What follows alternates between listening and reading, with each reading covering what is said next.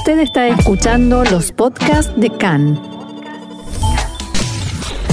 CAN, Radio Nacional de Israel. Hoy miércoles 19 de agosto, 29 de Av, estos son nuestros titulares. Un cohete lanzado desde Gaza cayó anoche en la costa de Ashkelon. Tzal volvió a atacar objetivos de Hamas. El primer ministro Netanyahu insiste con que se opone a la venta de aviones de combate a Emiratos Árabes Unidos como parte del acuerdo de paz. En Abu Dhabi esperan que Israel no impida sus acuerdos de compraventa de armas.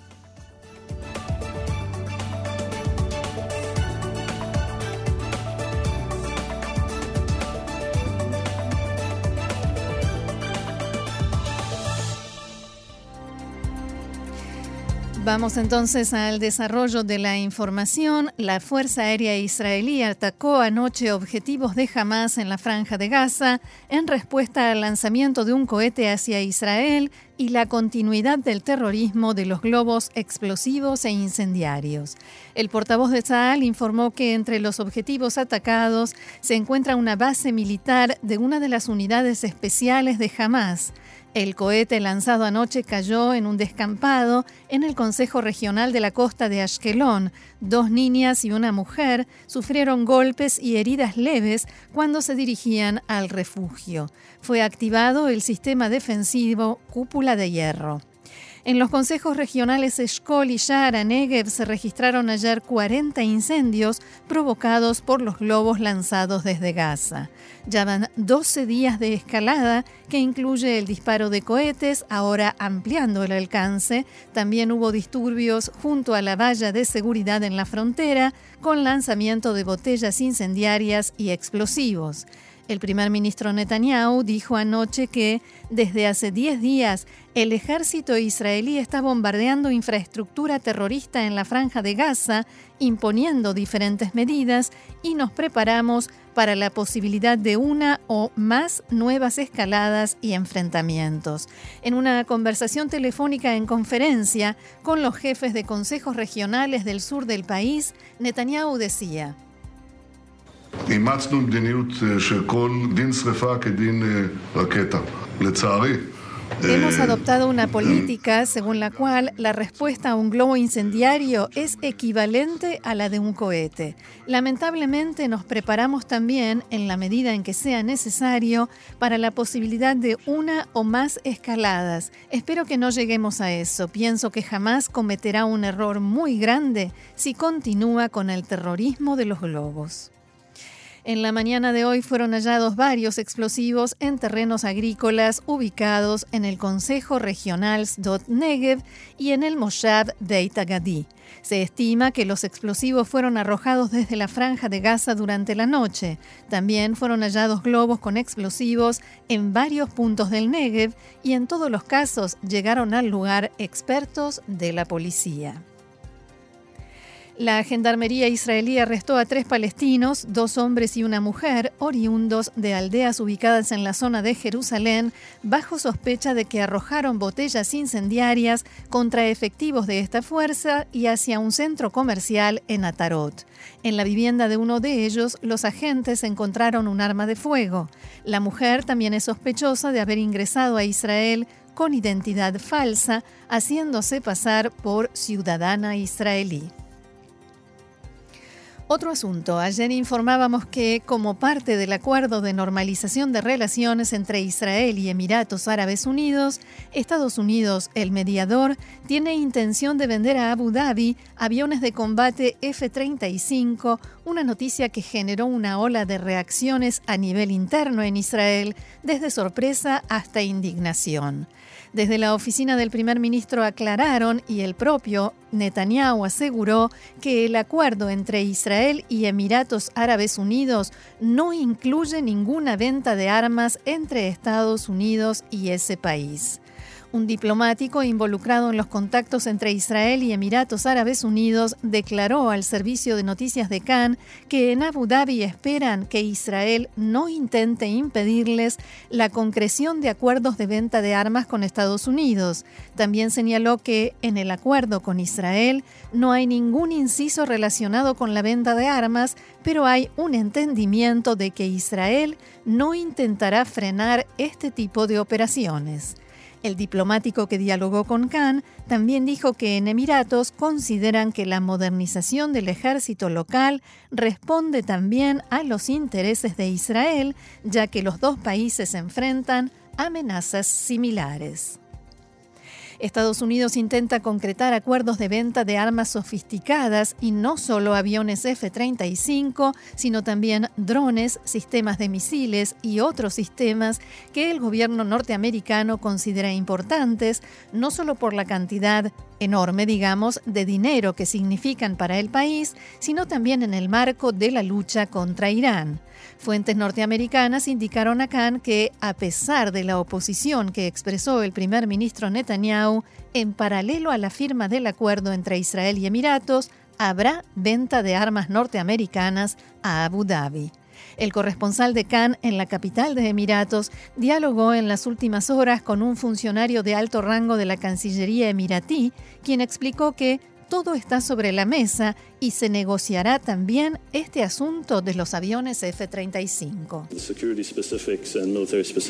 Las cuestiones de seguridad forman parte de las discusiones entre los tres países. En Estados Unidos, el gobierno no solo debe informar al Congreso sobre todo acuerdo de ventas de armas, sino que también hay una ley que establece que el gobierno norteamericano debe consultar el punto de vista de Israel sobre operaciones de venta de armas a países de Medio Oriente que puedan poner en riesgo la superioridad estratégica del ejército israelí. Por tanto, este proceso recién comienza. En la mañana de hoy, el primer ministro Netanyahu volvió a decir que no hay ningún consentimiento de su parte público o secreto para la venta de armas a Emiratos Árabes Unidos. Netanyahu aseguró que el acuerdo entre los dos países no afectará la seguridad de Israel, sino que, por el contrario, la reforzará. Y a propósito de los contactos entre Israel y Sudán, en el Ministerio de Relaciones Exteriores en Jartum aclararon que la cuestión de los contactos con Israel nunca se trató en el seno del gobierno. Ayer el portavoz del ministerio, Haidar Sadek, dijo que su país espera poder llegar a un acuerdo de paz con Israel. Más tarde aclaró que había hablado en nombre propio y no en forma oficial. Algunas fuentes locales aseguraban esta mañana que el portavoz había sido despedido del cargo. Poco después, el propio Sadek declaró que esta mañana se le comunicó que queda despedido sin ninguna otra explicación. El ahora ex portavoz dijo que Sudán debe explicar públicamente qué tipo de vínculos tiene con Israel. Una fuente local le dijo a la agencia de noticias turca Anadolu que el ministro de Exteriores sudanés estaba furioso con su portavoz después que hiciera esas declaraciones. Una fuente de alto rango en el gobierno en Jartum dijo ayer que Sudán e Israel vienen llevando a cabo desde hace varios meses conversaciones sobre el establecimiento de relaciones bilaterales. Según esta fuente, los contactos se realizan con mediación de Egipto, Emiratos Árabes Unidos y Estados Unidos y ya están en la etapa final en todos los aspectos. La Comisión de Finanzas de la Knesset comenzó a debatir la propuesta de ley del parlamentario Tzvi Hauser para postergar la promulgación del presupuesto nacional. El titular de la comisión, Moshe Gafni, del partido ultraortodoxo Yaduta Torah, exigió que al mismo tiempo se apruebe un presupuesto de 400 millones de shekel para las escuelas rabínicas. El jefe de la coalición y de la bancada del Likud, Miki Zohar, expuso varias condiciones para el, aplazamiento del presupuesto nacional. Entre otras cosas, exigió que se le otorgue al gobierno flexibilidad para decidir cómo se usará un 5% del presupuesto nacional y aprobar los presupuestos para el sionismo religioso y las escuelas rabínicas ortodoxas. Zohar propuso postergar la presentación del presupuesto nacional por 250 días en lugar de 100, como dice la propuesta original. En azul y blanco rechazaron esta propuesta. El jefe de la coalición del partido parlamentario, Eitan Ginsburg, aseguró que Zohar hizo estas afirmaciones por cuenta propia y no en nombre de la coalición. También sostuvo que Azul y Blanco se opone a agregar más presupuestos a esta ley y exige que el proyecto de ley de Hauser sea sometido a votación hoy en el Pleno de la Knesset. La reunión de la comisión finalizó sin que el proyecto fuera sometido a votación.